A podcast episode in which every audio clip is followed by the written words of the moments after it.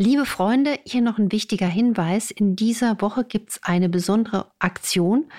Wie ihr vielleicht wisst, vor einigen Monaten habe ich das Online-Programm Fett die länger Leben Formel auf den Weg gebracht und es gab viel, viel Resonanz. Es gab auch die Chance, direkt Fragen zu stellen. Und jetzt haben mich so viele Nachrichten erreicht mit der Bitte, diese Live-Fragestunde nochmal anzubieten.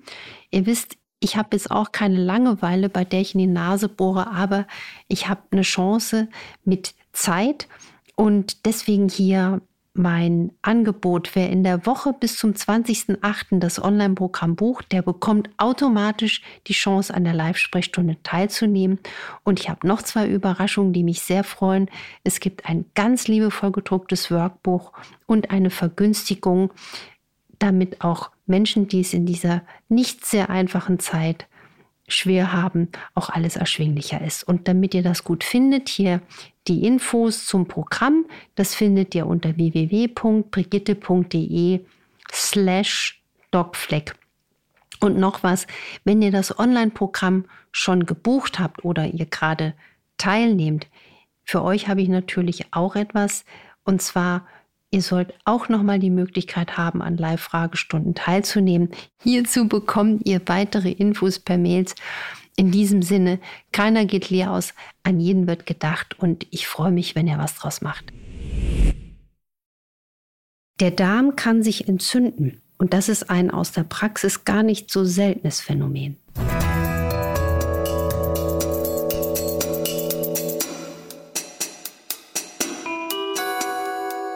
Dr. Anne Fleck, Gesundheit und Ernährung mit Brigitte Leben.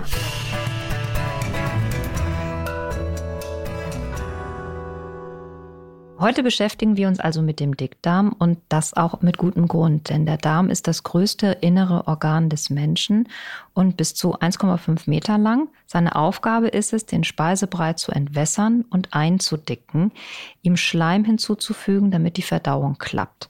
Und dabei kann einiges schiefgehen, denn der Dickdarm ist ganz schön störanfällig und das kann unser Wohlbefinden dann ziemlich beeinträchtigen.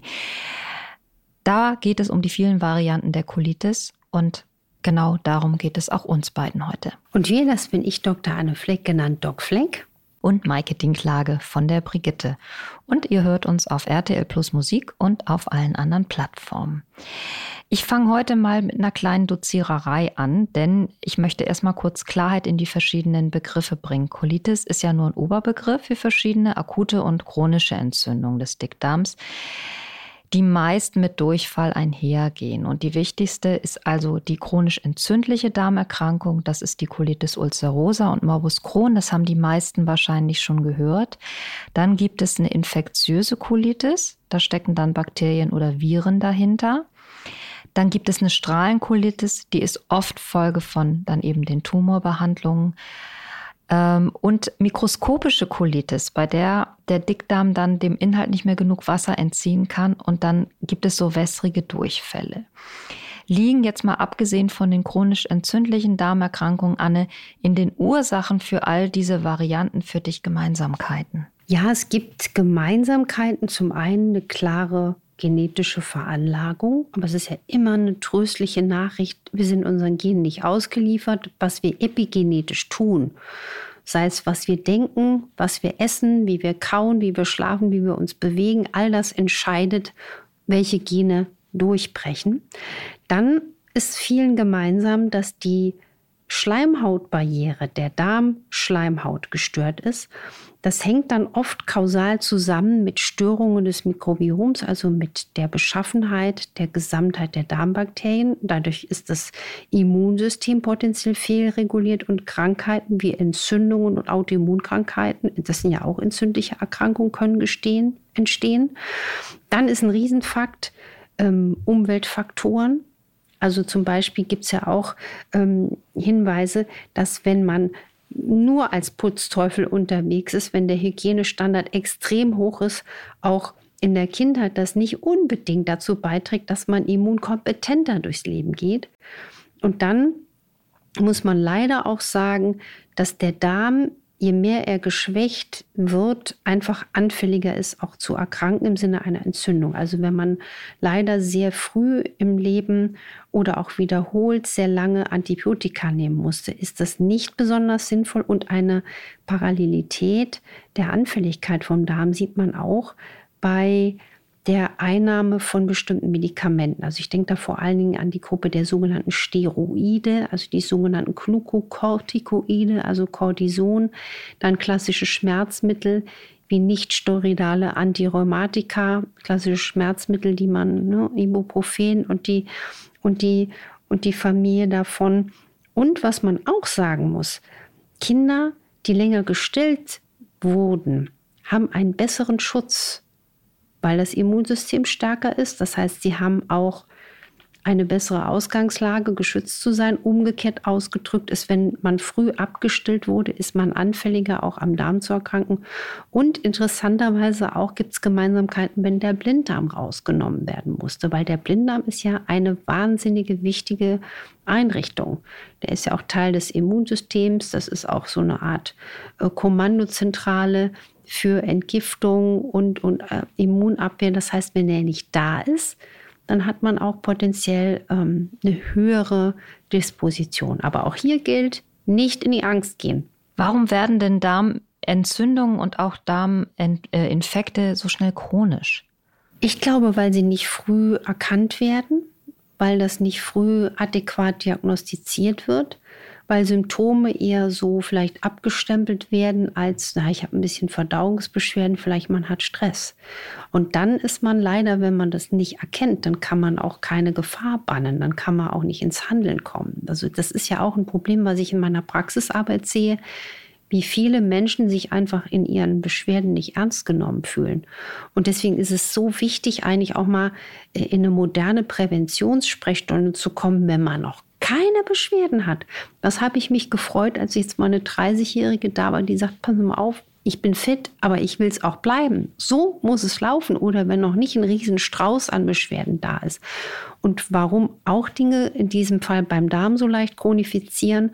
Weil ich sehe auch so viele Menschen, die geben Unsummen von Geld aus oder auch Firmen, die geben Unsummen von Geld aus für Check-up-Programme. Da werden Sachen untersucht, Blutbild, Leber, Nierenwerte. Die sind in der Regel immer normal. Ich habe jetzt einen Patientenfall, da gibt es exzellente Blutwerte und trotzdem hat jemand einen hochbösartigen Befund an Bauchwasser mit Tumormarkern. Also wenn man dann nur aufs Blutbild guckt, denkst du, der Mann, die Frau ist top gesund. Ganz, ganz schrecklich. Deswegen wäre es so schlau, zum Beispiel mal die Darmschleimhautbarriere zu betrachten durch innovative Marker in Blut und Stuhl. Und das wird versäumt und deswegen versäumt man es auch, vorbeugend früh das Graswachsen zu hören. Kann eine Faustregel sein, die habe ich jedenfalls schon mal gehört und irgendwie fand ich sie ganz plausibel. Wenn ich denn wissen will, wie es um die Gesundheit meines Darms bestellt ist, sollte ich mal die Blätter durchzählen, die ich auf der Toilette verwende. Je weniger, je besser. Ja, das ist ähm, ich glaube, das habe ich mal im Buch sogar geschrieben. Also wenn man, wenn man wirklich merkt, die Verdauung läuft nicht rund und da ist das ein Kriterium, sollte man ein bisschen auch äh, gucken, ich kümmere mich jetzt mal um meinen Darm. Dazu gehört, wenn man einen breiigen Stuhl hat. Also wer viel Toilettenpapier braucht, hat ja oft einen breiigen Stuhl. Das ist ein Zeichen, dass die Zusammensetzung der Darmflora, die Zusammensetzung des Mikrobioms ein Problem hat. Das merkt man aber auch zum Beispiel, wenn man merkt, man hat eben Schmauchspuren in der Toilette. Oder man merkt es, wenn man einen starken Fäulnisgeruch hat. Also wenn man auf die Toilette geht und man merkt, oh, das riecht danach wie ein Giftgasangriff. Das sind Zeichen, dass die gesunde Funktion des Mikrobioms gestört sein wird. Und das sollte man ernst nehmen.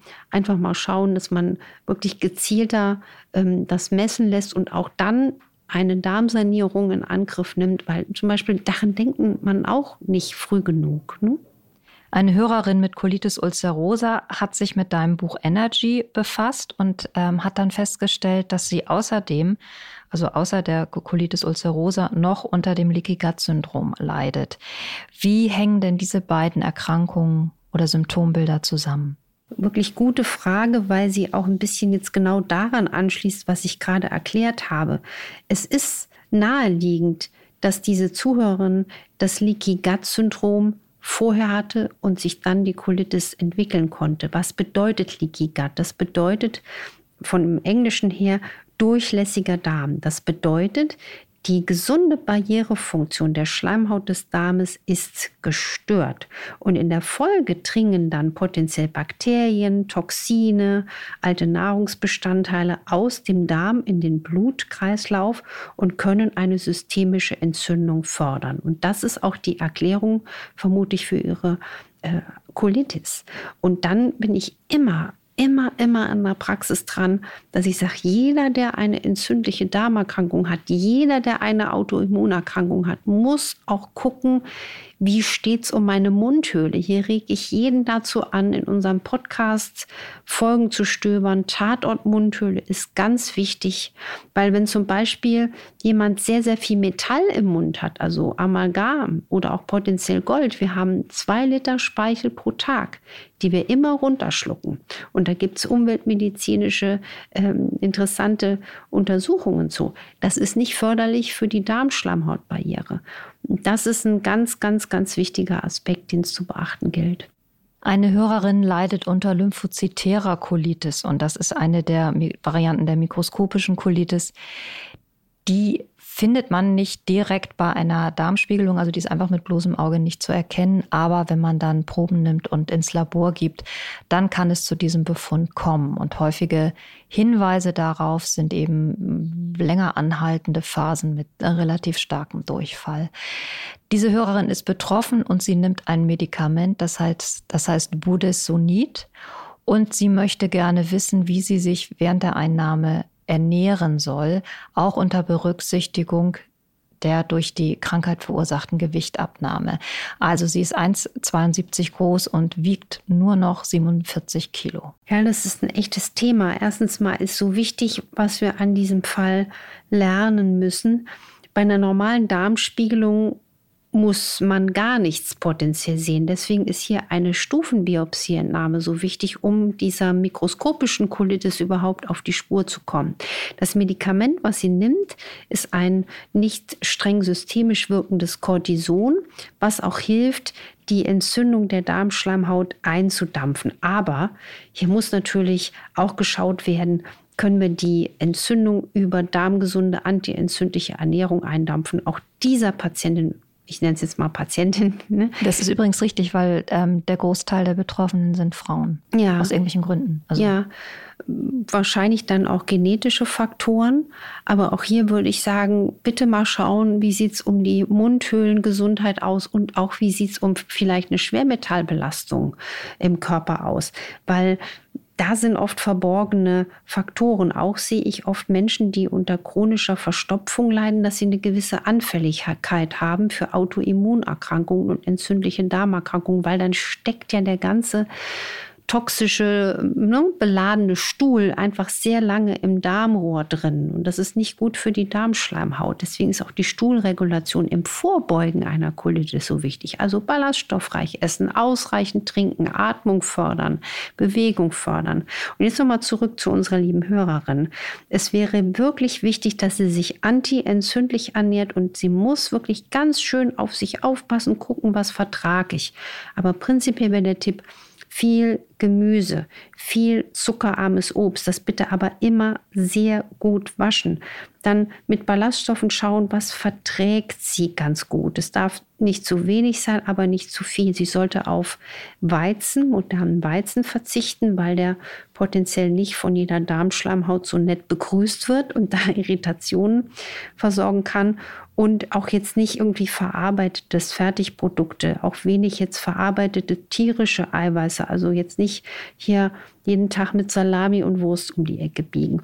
Auf Zucker und Süßstoffe sollte sie wirklich, wirklich verzichten, wenn es geht. Und vor allen Dingen helfen ihr viele, viele, viele kleine Mahlzeiten. Ich würde den Darm auch nicht mit einer Rohkostbombe strapazieren, also hier Rohkostpaprika. Dann sagt der Darm wahrscheinlich, oh Mann, das da muss jetzt nicht sein, sondern nette, schon kostartige, aber wohlschmeckende, warme Mahlzeiten. Und eins muss jeder machen, aber diese Frau ganz besonders, kauen, kauen, kauen. kauen wirklich bis ein Brei im Mund entsteht. Und ich würde auch wegen des niedrigen Gewichts, ja, gerade jeder, der auch Probleme hat, zuzunehmen, das ist ja auch ein Riesenthema, wirklich berücksichtigen. Drei Hauptmahlzeiten in den Tag planen und wirklich auch ein bisschen mal einen Snack und auch darauf achten, was ihr gut tut.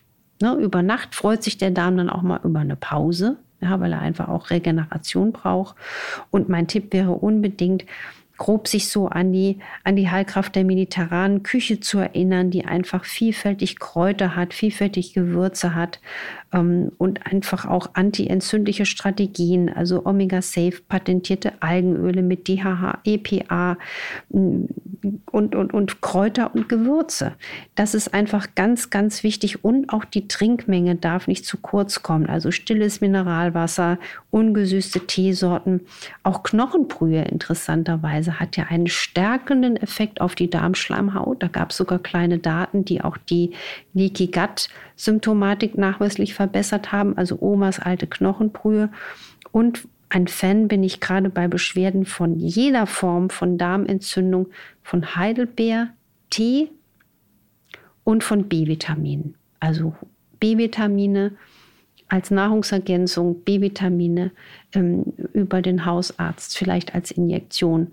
Das wären meine dringenden Empfehlungen. Und natürlich unser Alleskönner Vitamin C gehört da auch ins Boot. Man kann viel machen, das haben wir heute gehört. Wir haben noch eine, einen Tipp für euch an das Online-Programm. Das heißt das 17-Tage-Programm Fett weg, die Längerleben-Formel mit Anne Fleck. Da kriegt ihr noch viel mehr Infos, da kriegt ihr Anne ungefiltert und alle Infos dazu findet ihr auf brigitte.de slash docfleck. Und noch ein Hinweis, infoline.brigitte.de ist für euch geschaltet. Wir freuen uns, von euch zu hören und ich hoffe, ihr freut euch, uns wieder zu hören. Das passiert in der nächsten Woche.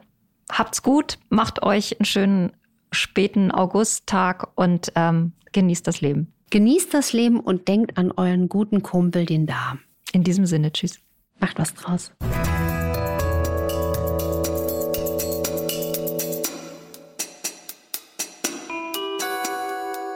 Dr. Anne Fleck, Gesundheit und Ernährung mit Brigitte Leben.